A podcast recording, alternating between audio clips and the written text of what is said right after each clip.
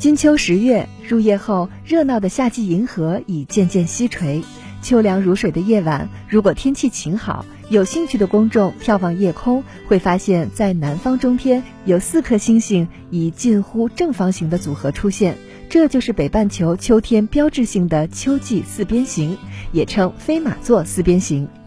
这个秋季四边形横跨两个星座，由仙女座的阿尔法星及 B 宿二和飞马座的阿尔法星及视宿一、贝塔星及视宿二、伽马星及 B 宿一共同组成。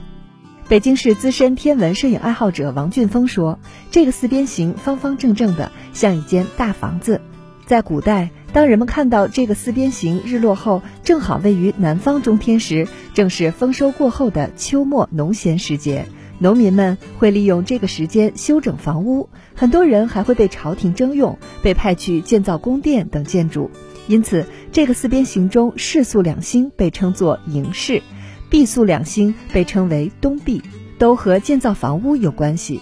每到秋季，古人们看到夜空中的这个四边形后，就知道要修补房屋，堵上漏洞了，这样才算吃了定心丸，才能保证度过一个温暖安全的冬天。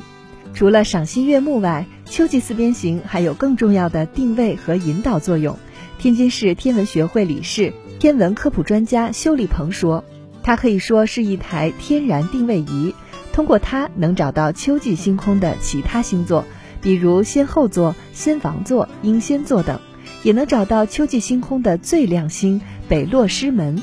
是我们在进行天文观测时候的好帮手。”秋季四边形所在的飞马座是全天面积排名第七的星座，它象征的是希腊神话中的天马或加索斯。作为希腊神话中最著名的奇幻生物之一，这匹马长有双翼，通体白色。